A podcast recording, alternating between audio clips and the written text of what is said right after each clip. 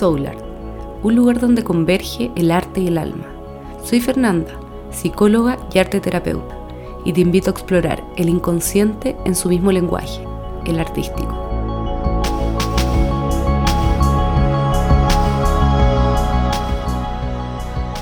Bienvenidos a este nuevo podcast, El arte de ser uno mismo. Aquí estoy con una personita muy muy especial para mí, que es de mis amigas del alma. Ella es Francisca Cox, coach de vida y terapeuta angelical, mamá de dos hijos y actualmente creando la vida que quiere desde la vereda de la autenticidad. Ella tiene su página en Instagram, su proyecto que se llama Soy Auténtica. Hola, mi peña preciosa, gracias por invitarme a este proyecto maravilloso. Te admiro totalmente por todo lo que estás haciendo, por crear estos espacios, de poder vincular el arte, el alma Así que estoy demasiado honrada y contenta de estar aquí conversando contigo. Bueno, venimos a hablar de la autenticidad, ya este tema mm, tan poderoso, tan interesante también, pero puede ser muy desconocido para muchos, incluso para las personas que ya saben qué es lo que significa la palabra autenticidad. Si la mm, desmenuzamos un poco, viene de auto del sí mismo. Ya yo por ahí leí un poco que viene de, etimológicamente, de tener el poder sobre uno mismo, el que actúa por sí mismo. Y que aquí no se trata de controlo todos mis actos, mis emociones, porque eso finalmente puede ser la peor mentira, el ego, que es justamente lo que no somos. Tú, Fran, que eres la experta en este tema, ¿qué es para ti o qué es lo que mm, tú entiendes o cómo tú predicas esta palabra, que es la autenticidad? Sí, eh, primero voy a ser súper sincera, como que me incomoda que digas experta, porque la forma en la que lo trato de comunicar es desde mi propia experiencia, obviamente desde lo que he ido aprendiendo y todo, pero te voy a ser súper franca y ni siquiera había revisado la etimología de la palabra hasta ahora. Y lo que puedo encontrar es que viene del griego auténticos, que significaba primordial o todo lo que tiene relación con el poder absoluto, y luego pasó al latín como authenticus, y que va muy vinculado con lo que tú estabas diciendo, que responde a sí mismo, que tiene un poder total y que es capaz de autogobernarse. Entonces te agradezco porque me, me hiciste y me empujaste un poco a, a investigarlo desde ese lado y siento que, como tú dices, muchas veces tenemos palabras que usamos y que, que tenemos muy incorporadas como en nuestro vocabulario, pero ni siquiera sabemos muy bien qué realidad estamos creando y creo que es bonito saber lo que significa autenticidad propiamente tal. Y personalmente me encanta asociarlo a lo verdadero, a lo real. Mm. No sé cómo lo ves tú, Feña, cuéntame. Sí, a mí se me viene al tiro mm, ser original, o sea, ser fiel a lo que uno es. Pero es suena lindo y fácil, pero es todo un camino. Y, y cómo uno es fiel eh, a lo que uno es en realidad, qué somos. Para eso yo creo que es primordial poder conocerse. Totalmente. Creo que es la pregunta esencial y con la que hay que comenzar para desde ahí actuar alineados a lo que somos justamente. Claro. Porque como bien dices, no podemos actuar siendo auténticos si no tenemos idea qué hay dentro de nuestra esencia o qué es lo que nos hace reales. Sí. Y qué es lo que está más ligado a nuestra alma y no a nuestro ego, que es la esta falsa identificación con el Dios. Esta máscara. La máscara que todos tenemos y que, que, yo siento que bueno por el tema también, porque siento que es tan importante amigarse con esta máscara, porque finalmente es como la que nos va a acompañar igual, mm. lo queramos o no. Al final, bajo mi punto de ver las cosas, por algo elegimos encarnar en seres humanos. Y por algo tenemos este ego y creo que hay que animarse, a amigarse con él en el fondo y no tratar de hacerle el quite porque sería irreal pensar que nunca va a estar, ¿no? ¿No es cierto? O sea, por algo sí existe la máscara, por algo existe el ego, esa mentira, pero también no, se trata de, ponerse en posición Buda y decir ya me desprendo del ego y soy fiel a mí misma, a mí mismo sino que también acoger esta mentira y poder observarla, tomar perspectiva, que finalmente es una defensa, o sea, por algo está ahí, cumple un rol defensivo de proteger esto que nosotros somos. Exacto. Y creo que ahí es importante resignificar eso, y, porque claro, cuando uno dice que es una mentira, trae esta connotación como de algo más catalogado como malo quizás, mm. Pero personalmente no me parece armonioso tener como esta lucha interna, sino que, como te decía antes, amigarse con este ego, quererlo, comprenderlo y hacerse más grande que él, para desde ahí vivir desde nuestra autenticidad. Claro, muchas veces aquí cómo poder llegar a conocer, ¿no? Yo creo que lo que para mí me hace sentido es revisar también cómo, cómo fue nuestra historia, cómo ha sido nuestra historia, para poder desdoblarse un poco de ella y mirarla con perspectiva. ¿Qué roles tuve que cumplir en mi familia? ¿Qué es eh, lo que se esperó, se espera de, de cada uno de nosotros? ¿Qué espera la sociedad o la familia, que fue esta primera sociedad tan importante? Y desde ahí muchas veces surge este falso self, que le llamaba un autor, Winnicott, que finalmente nos viene a, a proteger. Porque cuando nosotros somos chiquititos, queremos recibir amor y necesitamos recibir amor, seguridad, y muchas veces eh, tenemos que disfrazarnos para ser aceptados. y lo seguimos haciendo hasta el día de hoy muchos. Totalmente, lo asociamos como a la sobrevivencia. Exactamente. Seguimos actuando desde ahí tantas veces, entonces qué importante es lo que dices, como hacer ese ejercicio de autoconocimiento, que finalmente uno no lo hace por estar aburrido, porque te sobra el tiempo, por eh, querer copuchentear en la historia, sino que es para poder integrar esas partes que, lo queramos o no, nos están comandando y nos están, en el fondo, eh, impulsando a tener ciertas conductas. Entonces, qué bueno entenderlas, abrazarlas y escoger qué es lo que queremos para nosotros y qué cosas no, para trascenderlo. Claro, quizá no sé, tenemos un don muy grande, ser muy eh, sensibles, por ejemplo, que eso es un tremendo don y que actualmente, bueno, se, se valora mucho más el ser fuerte, ser racional, producir. Y mm, también cuando chicos veníamos con cierta biología, con cierta tendencia a ser más sensibles y mm, no sé, nuestra mamá, nuestro papá o la figura que teníamos ahí que nos cuidaba, que nos daba seguridad en este mundo, eh, no nos daba ese amor o esa seguridad siendo así con esa sensibilidad. Nos decían, no puedes llorar, o sea, no vas a tener mi amor si es que lloras, tienes que ser fuerte. Y ahí es cuando empezamos, claro, a, desarrollar esta máscara para poder lograr el sentido de seguridad, de aceptación, que es lo que necesitamos finalmente como seres humanos también. Claro, Desde la supervivencia, como tú decías. Sí, y empezamos a armar un sistema de creencias que va comandando todo y que nunca después cuestionamos de manera consciente y a veces pueden ser creencias que si uno las mira, las observa de frente, te das cuenta que no tienen ni un sustento, pero que aún así te están limitando y te están bloqueando. Entonces, vuelvo a tomar ese punto que decías, como lo importante de hacer este trabajo, de conocerse a uno mm. mismo. Y para eso cada uno también tiene que ver su forma auténtica, ¿verdad? No, uno no puede estar diciendo la forma que a uno le da resultado, sino que hay todo un abanico de opciones y de trabajo terapéutico y de disciplinas. Y es bonito también ir probando un poco de uno, de otro, porque se va armando el puzzle de manera más completa y al final eh, te hace estar en más plenitud. Al mm. final de eso se trata, ¿no? Que cada uno encuentre, ¿no es cierto?, su forma de llegar. Todos somos distintos y todos vamos a tener canales distintos para acceder a nuestra verdad también. Y capaz que nunca accedamos a ella de manera total. Ese otro tema. Tenemos que frustrarnos. Sí, ese es un tema muy importante porque también la identidad es algo que nunca mm, se termina de desarrollar 100%. Claro, se dice que en, la adolescencia como que se cristaliza, que uno se tiene que identificar con algo para poder eh, ser alguien el día de mañana en el mundo, ser adulto, pero no queda ahí, y uno puede cambiar cuantas veces uno quiera también. Me encanta eso, qué liberador, ¿no? Mm. Saberlo, tenerlo presente.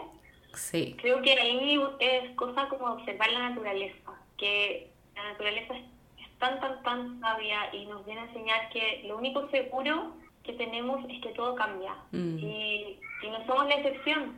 Y no somos la excepción tampoco con nuestra propia identidad.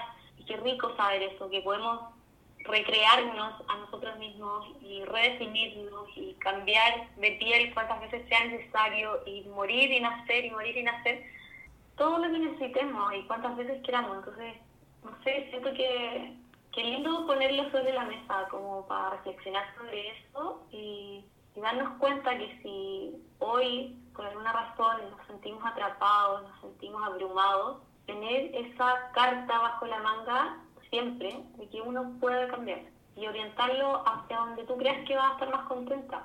Sí, ahora la pregunta es, ¿cómo saber lo que somos realmente?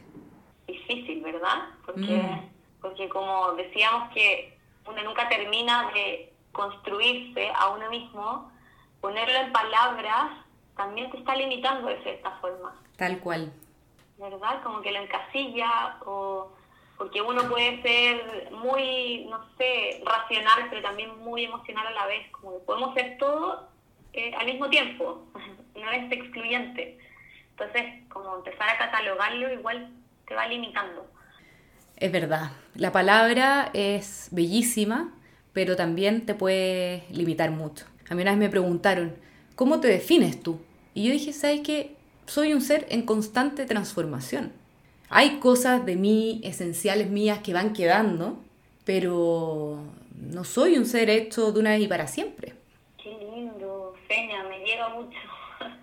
Creo que me identifica mucho y siento que a muchas personas que pueden estar escuchando esto también los va a identificar porque creo que es un factor común, ¿verdad? Estamos todos siempre transformándonos y cambiando, entonces queriendo definirse desde ahí, porque queda una puerta abierta. Sí estás poniéndole un punto final, sino que este infinito de posibilidades Y eso también volvemos, o sea, el ego quiere seguridad. Y por eso nos tendemos a identificar tanto con lo que nos pasó, con el rol que tuvimos que asumir, porque también, o sea, hay que atreverse a ser auténtico, es toda una aventura. Tal cual. Cierto que, o sea, siento que a veces tendemos a pensar, o al, al menos estoy hablando desde lo que es a mí me produce la palabra, que eh, el término auténtico, el querer ser auténtico, quizás lo vemos a veces muy lejano porque podríamos tender a pensar que para ser auténtico tenemos que ser los más raros, los más diferentes, los más fuera de moda o con gustos más estrambóticos. Y creo que no, no necesariamente es así. Entonces me encanta definir la autenticidad orientado a que es lo que va, va más alineado a tu alma, a lo que tu alma quiere. Y si tu alma está perfecta y cómoda con lo que la gran mayoría quiere, también está perfecto. Y no por eso vas a dejar de ser auténtico. Ahí toca un tema muy importante. Ahora, también no me gusta ver tan binario, ego, alma, porque los dos son parte de uno. No, no se trata de sentarse y iluminarse, sino que muchas veces hay que meterse ahí justamente con eso que tenemos tanto premio, tanta necesidad. Estamos tan desesperados o estamos tan obsesionados con eso. Y no se trata de ya hacer negación a eso, sino que sumerjámonos en eso. Bueno, ¿por qué estoy tan obsesionado con este tema? Quizás ese es un canal, una vía para acceder a, a mí. Exacto, y a mucha información. Y qué, qué importante que lo menciones así, porque por algo también está alumbrando esta lucecita, porque tiene quizás ahí un aprendizaje encubierto, entonces, tal como tú dices, sumergirse ahí y ver qué tesoro nos podemos encontrar, porque probablemente eso va a ser. Y creo que lo que tú decías, de verlo como tan binario, yo siento que sirve verlo de esa forma en términos más prácticos, como para empezar a identificar después desde dónde te estás moviendo en tu vida. Entonces, siento que se hace más fácil esta identificación cuando lo vemos como el ego o el alma. Una vez que ya empezamos a incorporar este ejercicio, pues el siguiente paso es integrarlo y, quererlo y abrazarlo, como decíamos antes, no verlo como un enemigo. Pero muchas veces cuando estamos desorientados, no podemos distinguir mucho si lo que estoy haciendo es del alma o es desde el ego. De repente uno se puede hacer la pregunta y puede venir rápidamente la respuesta, así como, no, sí, ya, en verdad pero eso también yo siento que lo va uno incorporando en la medida que uno se va conociendo. Porque a veces uno está tapado en ego. Y es puro ego. Y lo hace todo desde el ego. Y bueno, si es así, hay que hacerlo. pero con conciencia, para que ahí aparezca el alma. Exacto. Y ahí también retomamos con, lo que decíamos al principio, la importancia de empezar a conocernos, para saber hasta dónde soy ego y cuál es la parte de mi alma también, que quiere venir a relucir y a cumplir su misión en esta vida. Entonces, importante como empezar a familiarizarse con esos términos, a observarnos, saber que es un trabajo constante y no abrumarnos con eso, sino que disfrutarlo. Es muy nutritivo también. También poder volver a las etapas más tempranas de nuestro desarrollo y eh, encontrar ahí qué es lo que nos gustaba hacer. Éramos más, en astrología éramos más sol. Claro, y ahí nos movíamos desde nuestra alma pura, ingenua.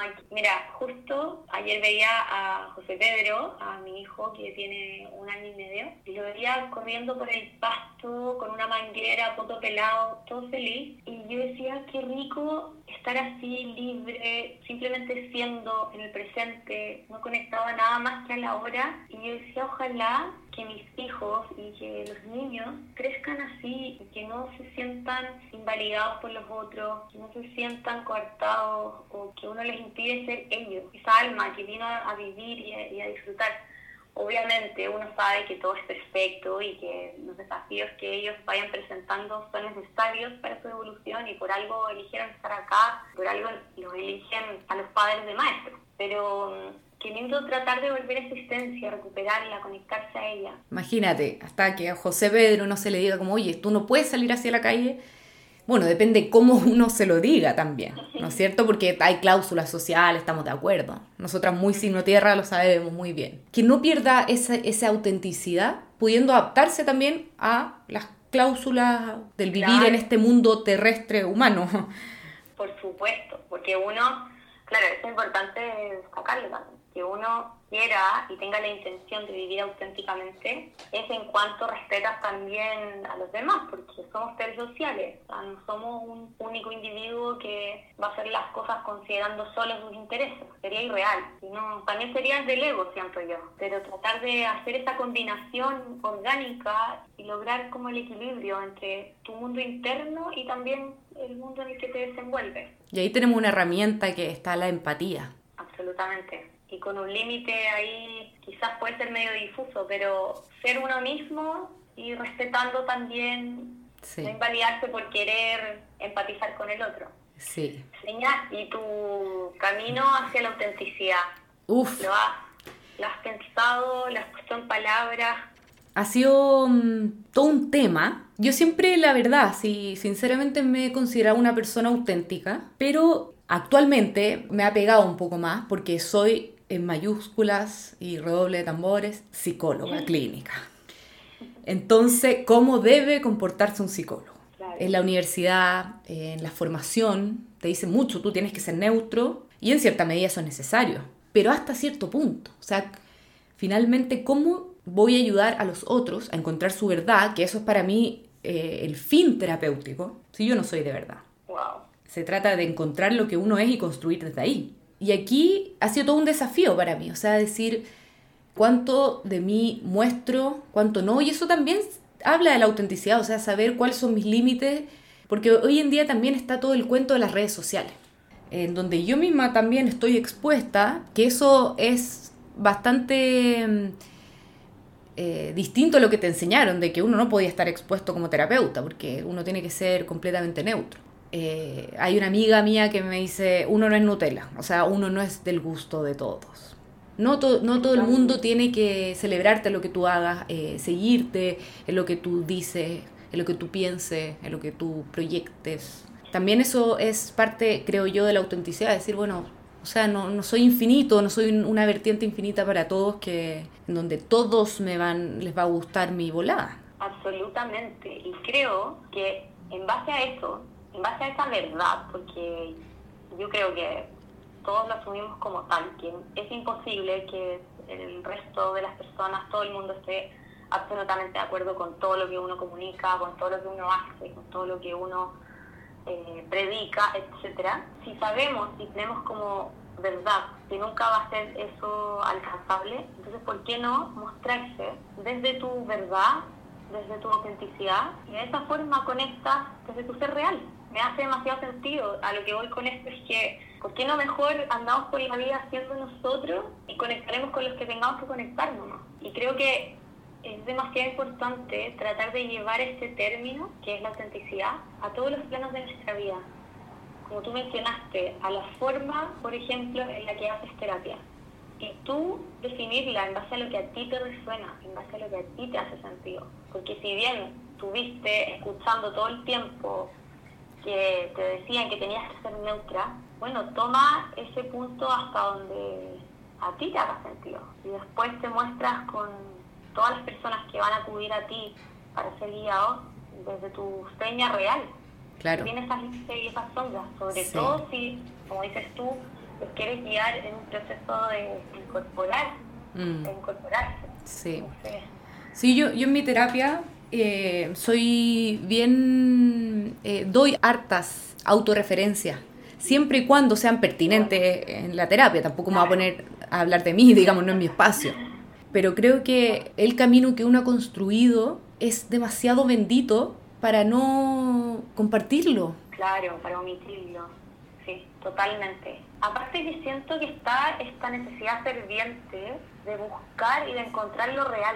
Yo creo que si algo compartimos como sociedad actualmente, sobre todo por el boom de las redes sociales, que ya estamos cansados de ver pura pantalla y pura máscara, puro ego. Nos gusta también ver que el otro tiene sus propias batallas, no por sentirnos mejor porque el otro igual lo está pasando mal, sino que por conectarnos desde esa vulnerabilidad que al final nos hace más fuertes. Sí. Qué lindo que te muestres así con tus pacientes. Claro, y le muestro también los procesos difíciles que he atravesado y que también puedo estar atravesando en el presente, digamos porque es parte de aterrizar también. Si yo me muestro constantemente eh, que estoy bien, perfecto, como nunca nadie lo está, porque la vida incluye todas las emociones y todos los sentimientos.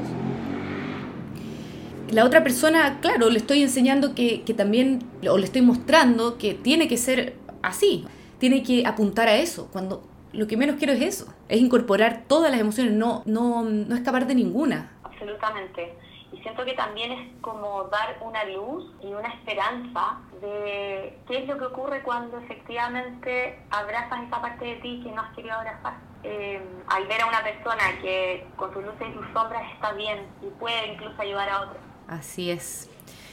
Bueno, Fran, quiero escucharte a ti. Me hiciste tú la, la pregunta primero, pero quiero, quiero escuchar también tu camino. ¿Qué te ha hecho a ti conectarte con tu autenticidad o estar siguiendo este camino y también compartirlo? Yo te diría, Feña, que mm, todo empezó cuando quedé esperando a mi segundo hijo, porque sentí como una luz interna se encendía y se encendía nuevamente. No era algo que nunca había sentido. Y la reconocía porque también había aparecido esta luz cuando esperé a mi primera hija, a la María, pero no la había logrado identificar, no la había logrado ver. Y se trataba de una voz interna que me llamaba a tener un parto natural, un parto en la casa. Y al principio yo no entendía bien por qué era algo que se me venía tan fuerte y lo sentía como una certeza. Igual me preguntaba, ¿será esto un capricho? Eh, ¿Será que quiero demostrarle algo a alguien? Pero mm, a medida que me enfrentaba a estos cuestionamientos, me iba dando cuenta que era algo mucho más grande. Y era una voz que me hacía sentir segura, me hacía sentir en calma. Mm, quise guardarme esas sensaciones para primero conocerlas bien por mí misma y así poder aclarar mi cabeza, que estaba bien confusa. Y busqué a las personas implicadas, conversé, me abrí conecté con personas que pudieran alinearse a lo que yo estaba sintiendo. Y también me reservé, por otro lado, como bien hermética y estratégicamente, con quienes sentía que quizás no me iban a entender incluso de las personas más cercanas mm. en ese momento. Y lo que se despertó en mí, lo que se gatilló, fue el cuestionamiento de qué era lo que yo realmente quería para este caso puntual, que era el nacimiento de mi segundo hijo. Y me tocó ser la adulta de la historia, me tocó ponerme como primera prioridad. Ya no podía ser la Isa que le hacía caso a su papá, doctor ginecólogo, sobre cómo tenía que nacer la guagua, porque en esa posición estaba al principio. Y no podía seguir quitando el valor al nacimiento mismo, como mi mamá en ese momento intentaba convencerme para que lo hicieran manos de profesionales y punto. No, no podía esta vez se trataba de ser fiel a mis propios sentires, a mis propios anhelos. Y trabajé súper conscientemente en eso. Y me di cuenta que necesitaba claridad. Y que esa claridad llegaba solamente si me cuestionaba, como te decía antes. Y mientras más me cuestionaba qué era lo que quería, más detectaba la respuesta. Y fue ahí cuando tuve que empezar a atreverme a soñar, a enfrentar todos mis miedos, a enfrentar mis sombras, mis demonios que siempre están ahí, ¿verdad? Y visualizar lo que yo sentía en el fondo de mi alma. Y me empecé a conectar con esas sensaciones expansivas que me hacían vibrar. Y bueno, ¿cuál fue el resultado de todo esto? Que tuve ese parto que tanto quería y que fue mágico. Y José Pedro nació con mucha calma en la noche, en la casa, bajo la luz tenue, en el agua calentita, siendo recibida por, recibido por mí y por Yeye, mi marido. Eh, nació sin estímulos externos que interrumpieran su llegada a este mundo. Entonces fue eso, querida Feña, lo que produjo en mí un mm. despertar. Y fue algo que sin duda marcó un antes y un después, porque yo diría que fue como una llave que necesitaba en ese momento para dar un salto evolutivo. Y fue en ese momento en que me prometí a mí misma siempre, siempre seguir escuchando esa voz interna, que era la voz de mi alma, logré reconocerla. Entonces, toda esta historia que te cuento, toda esta epifanía, es para decir que en cuanto escuchas a la voz de tu alma, siento yo que puedes vivir de manera auténtica porque estás alineada a eso. Y desde ahí empiezas a crear la vida que quieres, a tu medida. Y desde ahí también empiezas a cuestionarte todos los planos de, de, tu vida, como decíamos antes, y empiezas a cuestionarte la forma en la que te alimentas, o la forma en la que te relacionas con otros, o la educación que quieres darle a tu hijo, o la frecuencia en la que quieres moverte, el sistema de creencias que quieres sostener, y te vuelves una auténtica creadora. Y para mí fue tan fuerte toda esta experiencia, en el buen sentido, que dije, quiero comunicar esto, porque en mí gatilló un cambio tan profundo que me nutre diariamente para poder comunicarlo a otros y para poder mostrarles muy humildemente y desde mi propia experiencia cómo poder hacerlo cambiar y empezar a diseñar esa vida auténtica desde sus propios parámetros, como decíamos antes. Me encanta. Muy linda historia, enseñanza. Qué rico que lo estés compartiendo. No paro de pensar ahí en tu sol en Virgo. Estoy metiendo aquí la astrología, ¿ya? Porque también la astrología ha estado bastante estigmatizada como lo contrario a lo auténtico,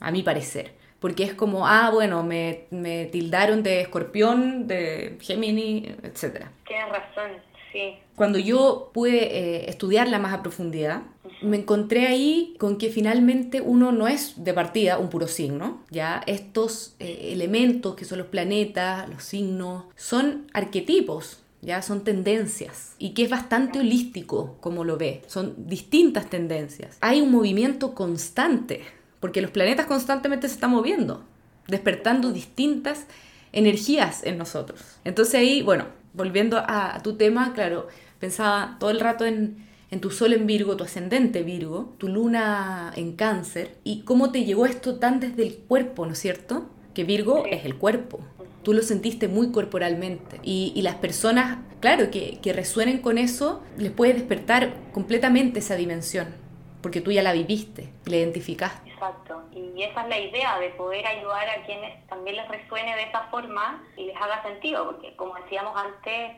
la forma que yo he ido descubriendo e integrando en mi propia vida no tiene por qué ser la forma de, de, todo el mundo. Cada uno la podrá sentir o escuchar de distintas formas. Tal cual.